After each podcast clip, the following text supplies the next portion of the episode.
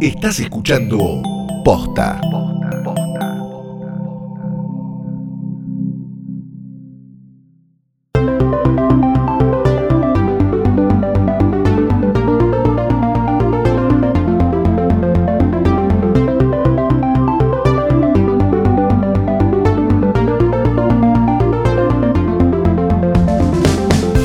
Mi nombre es Tomás y esto es Filosos, un podcast sobre filosofía, pero te hago una promesa, eh, me voy a comprometer a que esto no sea un podcast aburrido, Eh, no te preocupes, no vamos a discutir cuál es la raíz etimológica de una palabra y si un autor lo usó bien o lo usó mal, ni quiero tampoco saber el campo semántico de un autor del siglo XIX del que nadie se acuerda, o un cachito de un presocrático del que tenemos me- me- media tablilla ahí y tratamos de armar todo un mundo a través de eso. No, no, este es un podcast sobre preguntas. Lo que hacemos es tratar de pensar. No vas a encontrar respuestas, no vamos a cerrar nada, no va a haber conclusión de nada. Va a haber, sino por el contrario, nuevas pistas, nuevos caminos para recorrer. Y yo te aseguro que la idea es que o pienses algo que nunca pensaste, o aquello que estás pensando, quizás te des la chance de volverlo a reflexionar o cambiar de opinión. Mi nombre es Tomás Balmaceda y esto es Filosos.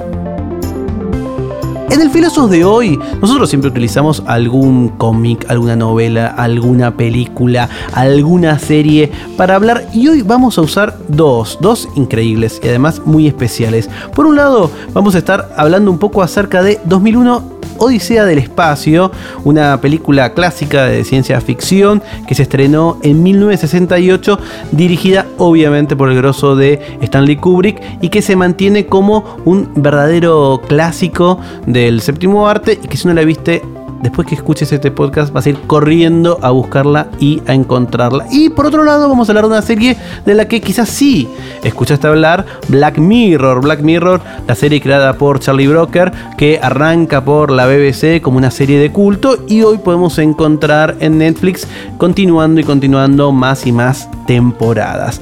Para hablar de esto tengo el, honor, el orgullo de tener aquí en el estudio de Filosos a Esteban Hierardo. Esteban es licenciado en filosofía por la Universidad de Buenos Aires, es escritor, docente, profesor de un montón de lugares. Es alguien a quien yo leí un libro que me encantó, que se llama Mundo Virtual, que justamente habla sobre Black Mirror.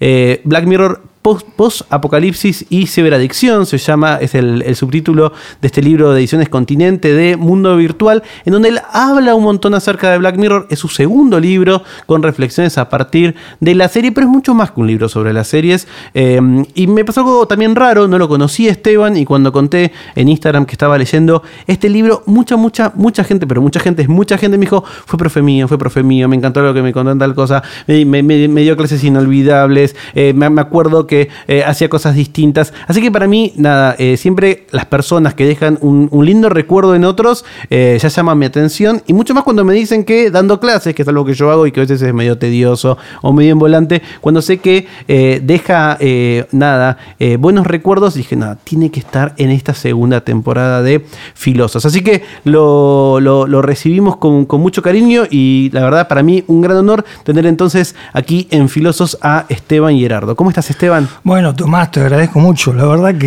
estoy muy contento acá con tu recibimiento, con todos los comentarios que haces acá en la segunda etapa de Filosos. Y bueno, vamos a tratar un poco de hacer lo que vos eh, dijiste, partir del estímulo de la imaginación, de la ficción, que habla del ser humano con una potencia artística creadora, pero también para abrir una inquietud sobre el pensamiento, porque vos y yo somos partidarios de que el arte y el pensamiento vayan unidos. Exactamente, porque recién charlamos fuera del aire esta idea de que a veces el entretenimiento se queda solo de entretenimiento Claro. y no termina de pasar a la siguiente etapa y es, bueno, ¿qué me despertó? ¿Qué preguntas tengo? ¿Por qué lo... qué- ¿Qué discusiones genera, no? Porque justamente uno recuerda esas grandes películas o series o incluso un libro que cuando lo terminas de leer, si lo viste con alguien o alguien más lo leyó, vas y lo discutís, porque se te, se- Claro, no, no- claro. no- no puedes aguantarte, querés compartirlo con alguien, pero no por el spoiler de qué pasa o cómo terminó, sino porque vos decís, bueno, esto está mal, esto está bien, o este personaje me generó esto, ¿no es cierto? De alguna manera, el- la, la- la ficción tiene esa capacidad de generarnos nuevos escenarios, a veces que no son posibles en la realidad y que nos mueven a pensar. Pero exactamente, vos sabés que yo me acuerdo un poco también, eh, confesando por ahí la edad, ¿no? El- porque en la época predigital, de lo cual uno procede, cuando se iba a ver a una película que siempre lo tenías que hacer en un lugar físico, en una sala, generalmente cuando vos ibas con amigos o con una pareja, vos después de ver la película, en el bar había como una continuidad reflexiva, es decir, el entretenimiento dio lugar a una discusión, a una reflexión, a una curiosidad, a tener que tomar una postura, un pensamiento propio respecto a algo que la película sugería. Era un poco entretenimiento que no se agota en entretenimiento por la continuidad en el diálogo, la construcción de un diálogo como intercambio de inquietudes con otras personas inquietas.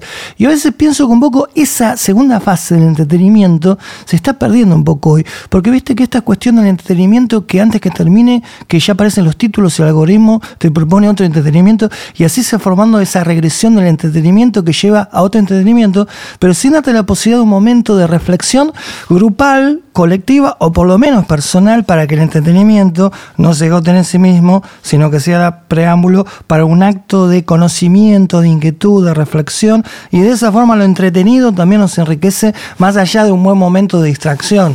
Hay algo que vos decís en, tu libro El Mundo Virtual, en donde hablas de este- esta nueva forma del capitalismo, un capitalismo algorítmico que justamente te va personalizando la experiencia, pero te va aislando, porque a la vez vos solamente empezás a ver aquella, bueno, tanta gente parecida a vos vio esto, entonces ¿por qué no la mirás? Tanta gente parecida vio a, vos, le gustó tal eh, canción, ¿por qué no la escuchás? Y eso de alguna manera, como, como vos contás, también va rompiendo el hecho de lo que acá en, eh, filosofía solemos hablar de la experiencia estética, ¿no es cierto? Pero por supuesto, además que, digamos, esto lo filosofaron muchos filósofos, como vos sabés, desde el romanticismo en la escuela de Frankfurt, que al fin de cuentas el arte se potencia si tiene un momento de reflexión.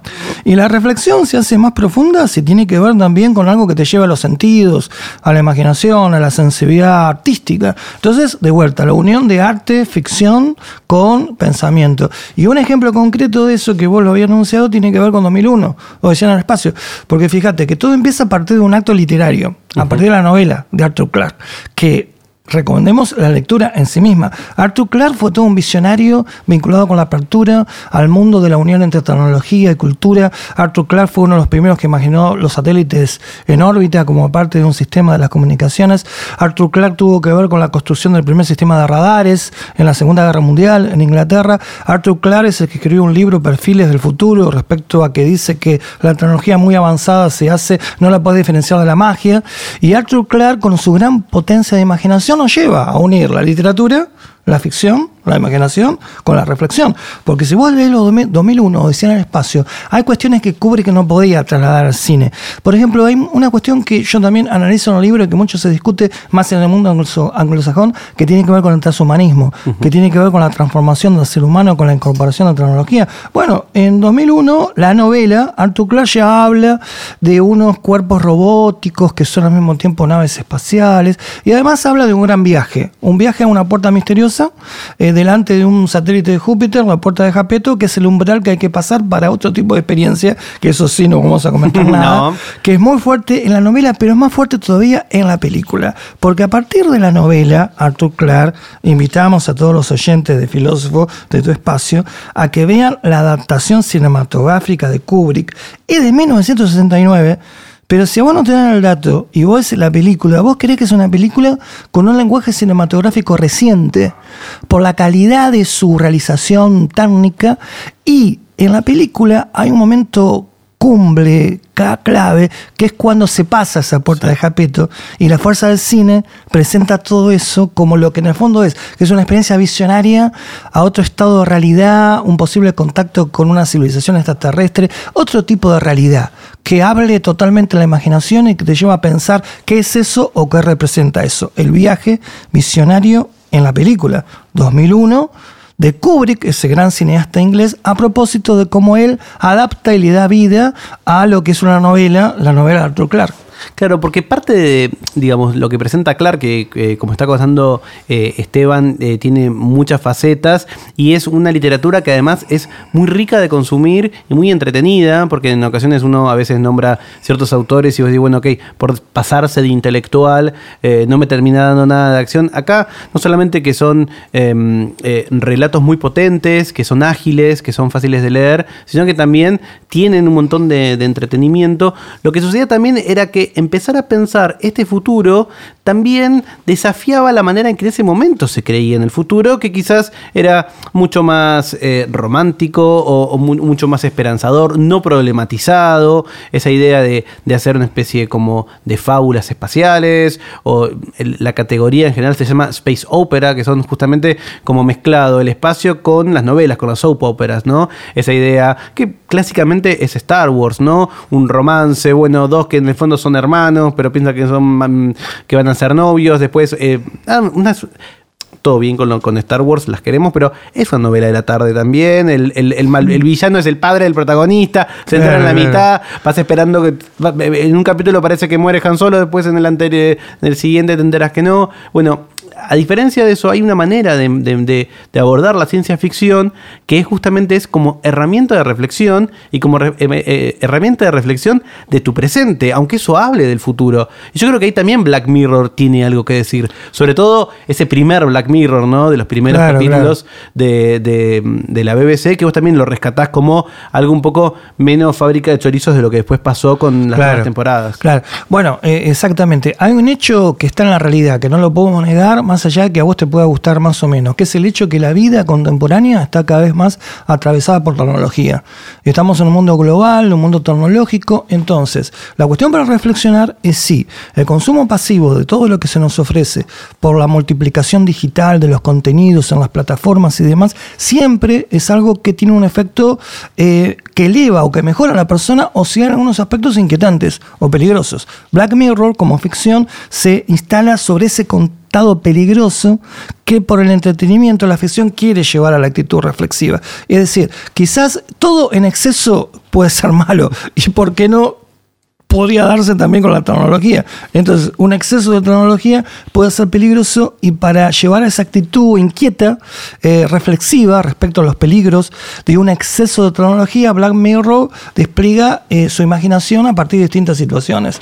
Una situación en un capítulo, segundo, segundo capítulo, primera temporada, 15 millones de méritos, donde plantea una situación de un mundo futuro muy cercano, donde toda la vida se da encerrada dentro de habitaciones cuyas paredes son pantallas y donde hay una reproducción del puro entretenimiento y el consumo virtual de las cosas y no hay nada más allá. Entonces ahí te está llevando a reflexionar sobre peligro. No estaremos construyendo por el exceso de tecnología un mundo que va a vivir encerrado en su cápsula digital sin percibir que hay un espacio más grande, que al fin de cuentas es el espacio más grande que la dimensión desconocida, te quería hacer recordar, y que al fin de cuentas la ciencia ficción espacial, como vos dijiste, a pesar de que a veces repite la novela de la tarde, yo coincido totalmente, y en parte eso lo desarrollo en el libro también, más allá de eso, sea como sea, te proyecta ese espacio que existe, que es real, que no es un espacio digital, que digamos que es un espacio analógico, que es el viejo espacio, el espacio cósmico, en el cual hay miles de galaxias y la posibilidad de descubrimientos que renueven a la humanidad.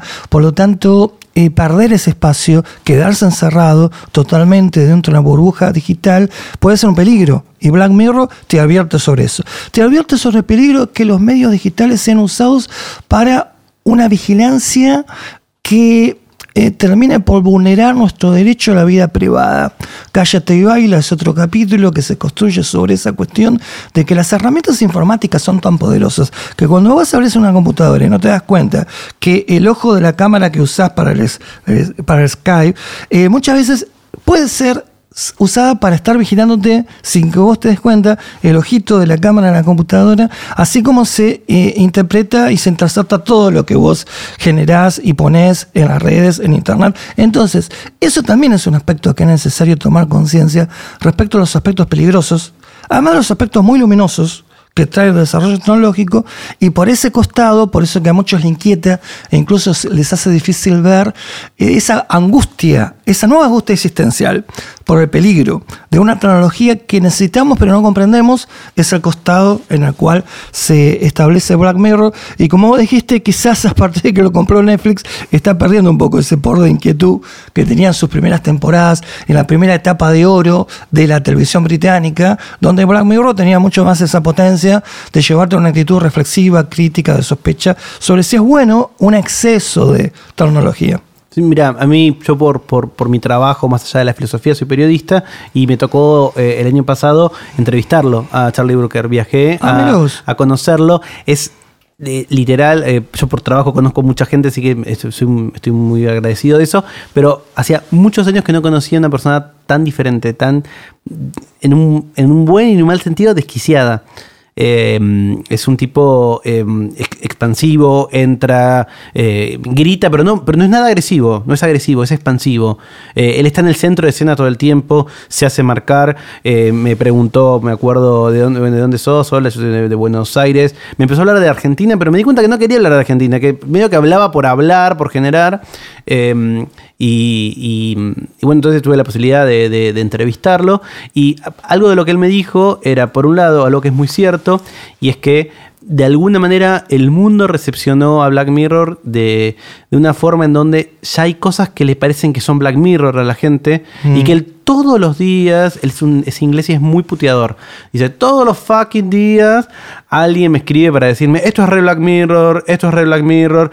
Dice, desde la presidencia de Trump al sistema de vigilancias de, de, China. De China. Eh, después, una cosa increíble, vinculado con el, con el piloto de Black Mirror, eh, el actual ministro, primer ministro eh, de, Inglaterra, tiene una foto en donde le pone el pene en la, en, la cabeza a un cerdo, porque era parte de un ritual de iniciación cuando era adolescente de su universidad, y eso hace recordar a ese primer, capítulo, en donde un primer ministro tiene que, mandar relaciones sexuales con un, con un, con un cerdo. Entonces, él está como un poco como apesadumbrado de tener que haber, de, según él, que la hayan recepcionado así y que es una categoría.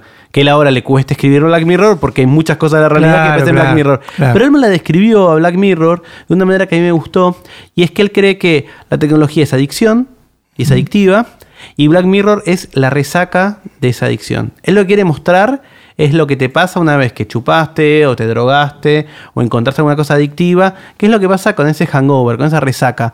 Entonces lo que él muestra es, eh, no muestra nunca el consumo alto de tecnología, porque eso no le interesa, sino que le interesa lo que viene después del reviente. Le interesa los dilemas que vienen. Y si lo piensas así, casi todos los episodios efectivamente te muestran la tecnología instalada, o por lo menos ya en el estadio, nunca te muestran cómo es efectivamente que se llega, por ejemplo, no sé, en, en, San Junípero, cómo llegas a eh, esa especie de, limbo virtual donde viven las personas que, que, digamos, están internadas o están por, por morir, eh, él ya te lo muestra así instalado y te muestra los problemas que trae eso.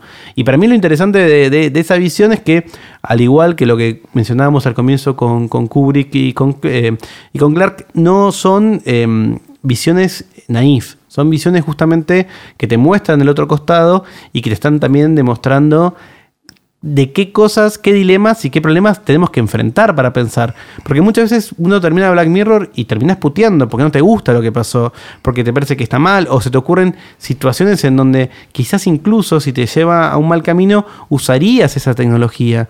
En, en la última temporada, esta idea de, de un ojo, ¿no? Que vos podés eh, vos puedes instalar una, especie de visión para que puedas ver todo lo que hace tu hija o todo lo que hace tu hijo con una tablet. Mm. Y bueno, por supuesto termina mal porque es Black Mirror. Pero ese no me acuerdo que en mi casa pues discutíamos y quizás, qué sé yo, no sé cómo sería, me, vendría bien para esto, me vendría mal para lo otro. Eh, creo que, mantiene esta idea justamente que también es, eh, la base de, de muchas de las ideas filosóficas. Plantear un escenario hipotético para empezar a testear ahí nuestras intuiciones. Y quizás esas intuiciones son equivocadas porque nos llevan a algo terriblemente malo, pero quizás nada, nos parece que vale la pena tomar ese riesgo. Sí, bueno, igual de digamos, yo creo que el mundo tecnológico, por un lado, te seduce con la cuestión de que se puede comunicar todos, con todos, en todas partes. Es decir, es un poco una idea de rescatar algo que puede ser una idea abstracta, lo universal, a partir de ejemplos concretos. Es decir, lo universal del planeta está conectado, está comunicado por la tecnología. Ahora, si eso habla de expansión, de la comunicación, de expansión de tu visión de las cosas hacia el mundo, lo bueno es que expande. Ahora, si vos te quedas solo encerrado en el uso adictivo de los instrumentos, sin asumir que a veces esa adicción puede servir para que mejor te observen, para mejor te controlen y para que vos eh, cada vez estés más dependiente de la adicción, lo cual supone pérdida de libertad, hay una tecnología eh, consumida inocentemente, pasivamente, sin ningún momento de crítica, se convierte en algo que en vez de expandir, de seguir con esa actitud de expansión, nos contrae, nos reduce a una vida dependiente de todo lo que vemos y consumimos en la pantallita. Hay una contracción de la mirada en lugar de ampliar la experiencia.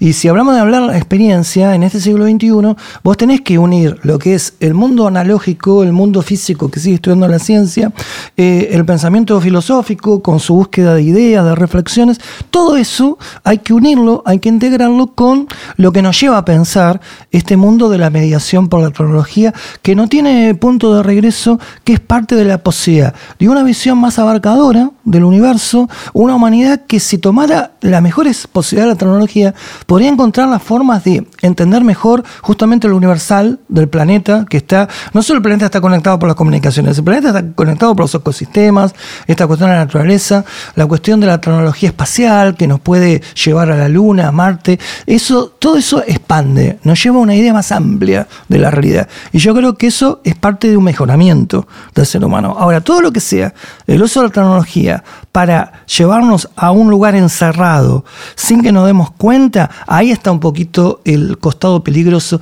que tiene que ver con ciertos poderes que existen en el mundo, que tienen sus intereses y que por ahí sus intereses muchas veces no coinciden con nosotros, siempre es usuarios de la más moderna tecnología. Exactamente, usuarios y además vistos todo el tiempo, y aparece mucho en tu libro, como consumidores. Claro, Porque finalmente, digamos, la tecnología en muchos casos nos posiciona a nosotros como simplemente consumidores.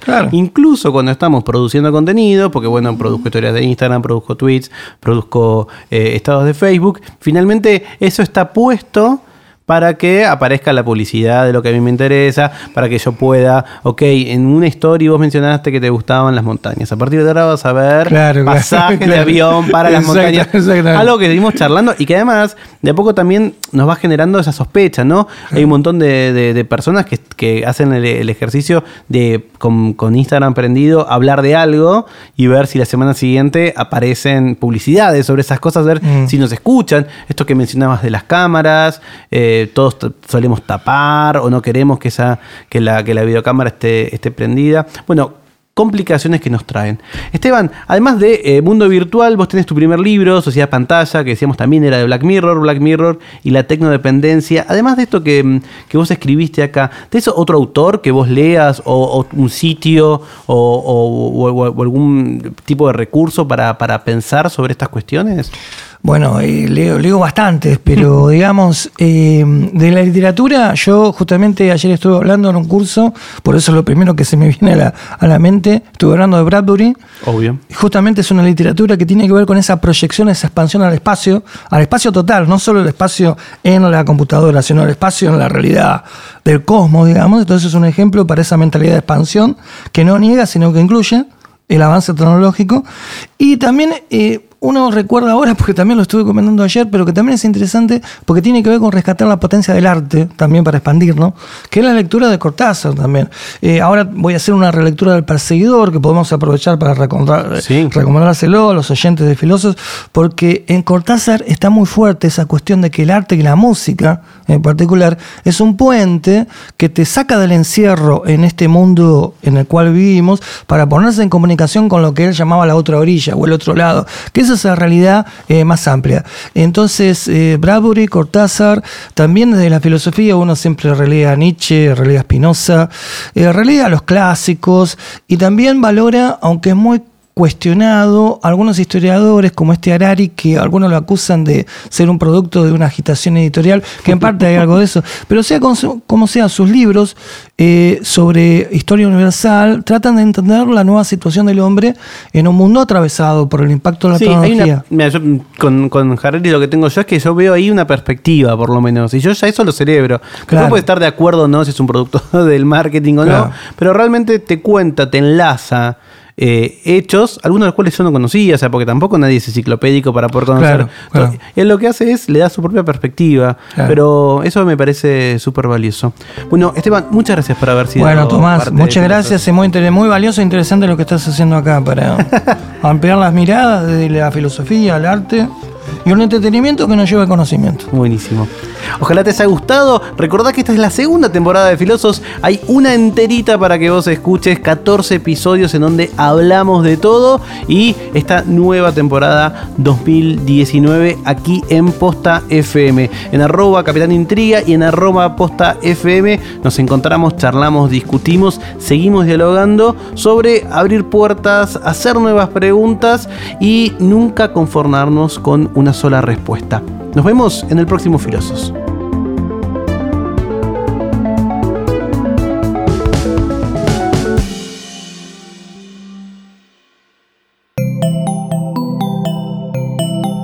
Estás escuchando Posta.